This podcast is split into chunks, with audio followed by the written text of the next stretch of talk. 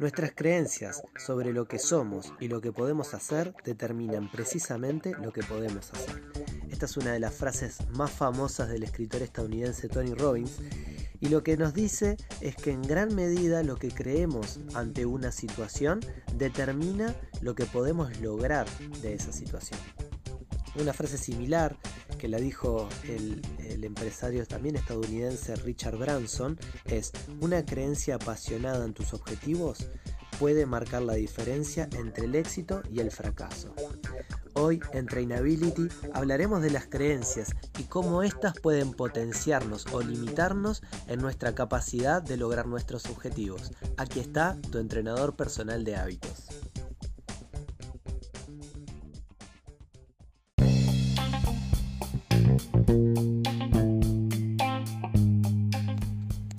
Muy buenos días amigos y bienvenidos a otro episodio más de Trainability, ya el número 6 de nuestros episodios. Estamos muy felices por todo el feedback que nos están dando.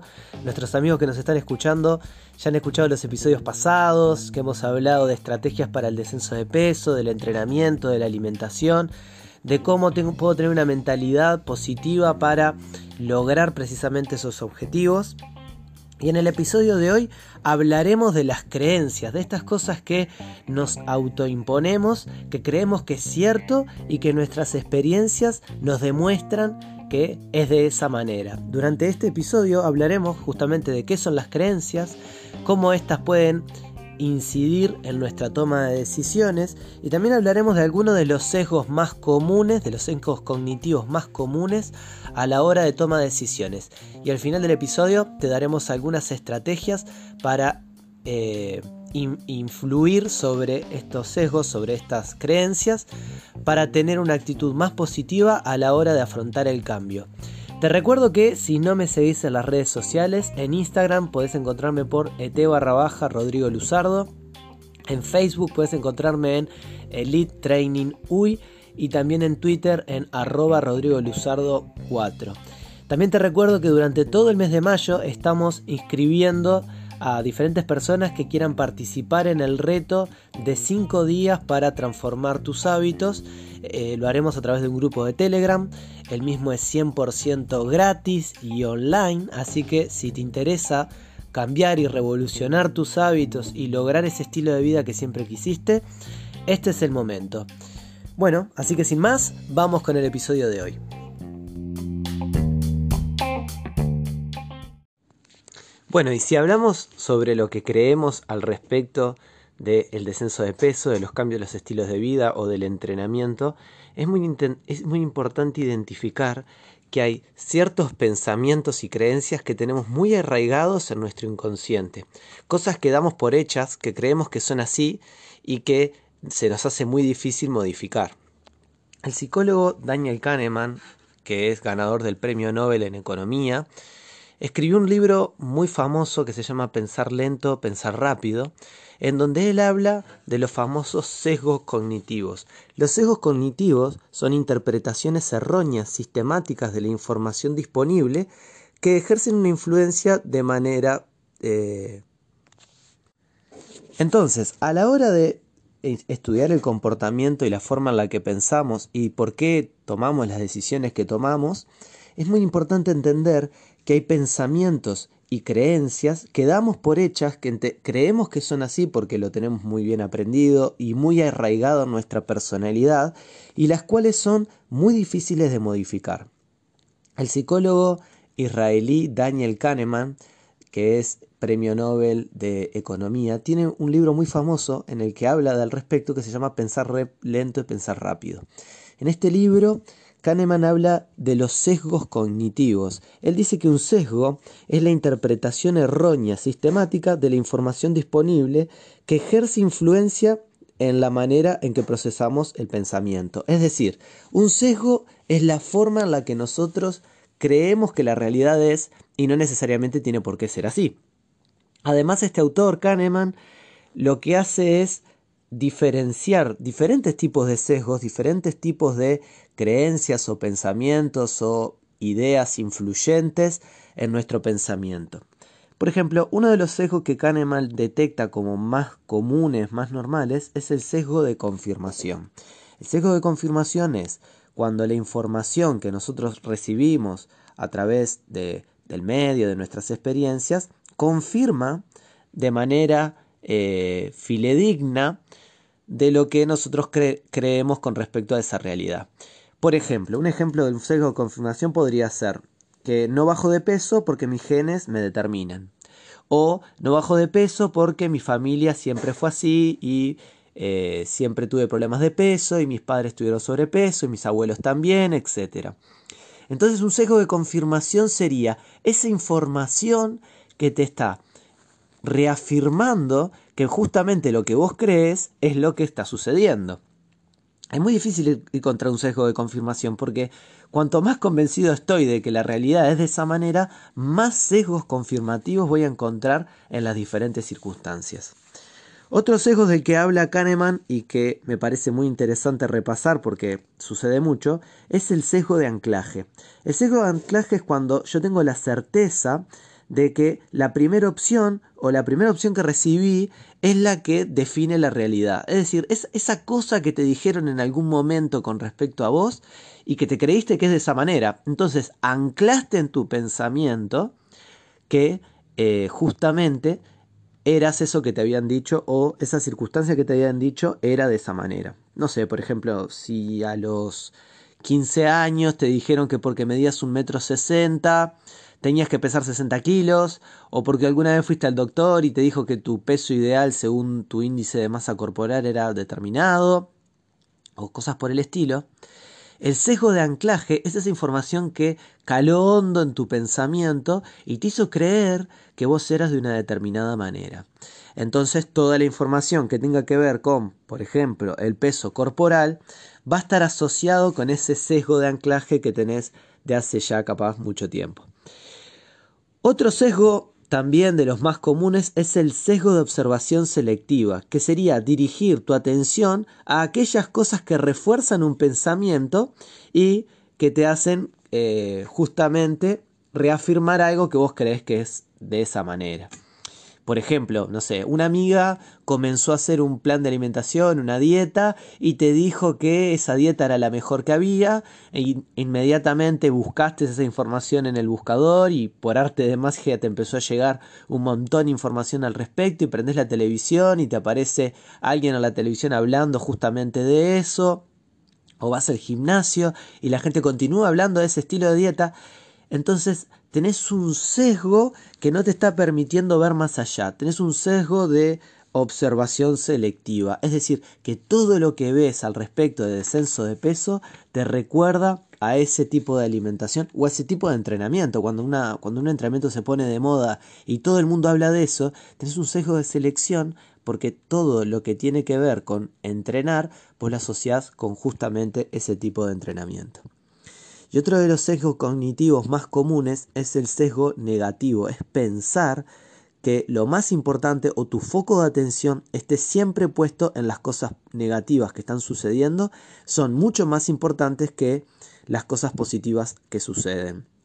Un ejemplo de un sesgo de, negativo podría ser, no voy más al gimnasio porque comienzo y al poco tiempo ya lo dejo. Es decir, o no hago un plan de alimentación porque eh, en el poco tiempo de que lo comienzo me frustro y lo dejo.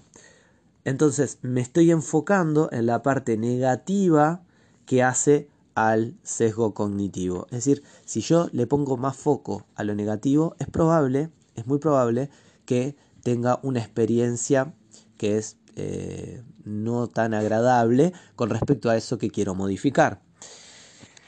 ¿A qué quiero ir con todo esto? Que los diferentes sesgos cognitivos van influyendo de forma negativa en la manera en que pienso con respecto a una creencia. es decir, va influyendo en forma negativa con respecto a esto que yo creo con respecto a la realidad. Y ahí está aquí la cuestión, la creencia, eso que está arraigado en mi mente y que creo y confirmo una y otra vez de que efectivamente es así. Es importante entender que a la hora de estimular un cambio, a la hora de querer afrontar una modificación en mis hábitos tanto de alimentación como de entrenamiento, es importante ir lentamente cambiando el pensamiento que tengo al respecto. Si ya tuviste millones de experiencias con respecto a hacer planes de alimentación, hacer entrenamientos, y para ti fue súper frustrante, no lo pudiste modificar, no encontraste la manera, ni la forma, ni caíste en las manos adecuadas, bueno, no desistas, es probable que estés influido por tus sesgos cognitivos, que estos sesgos estén haciendo que vos observes y veas lo negativo, lo que ya hiciste, tus experiencias anteriores.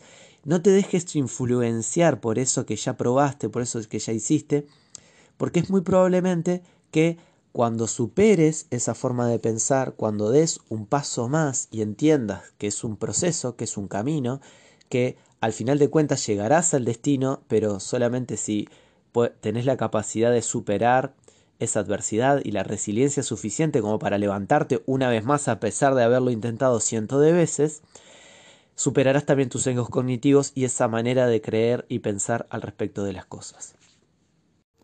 Muy bien, entonces habiendo hablado de cuáles son las creencias limitantes, los sesgos, cómo influyen en nuestro cambio de hábitos y de qué manera pueden ser contraproducentes para la adquisición de nuevos hábitos saludables, me gustaría compartirles algunas claves prácticas de cómo podemos hacer para identificar cuáles son estos pensamientos o creencias limitantes y de qué manera podemos modificarlos.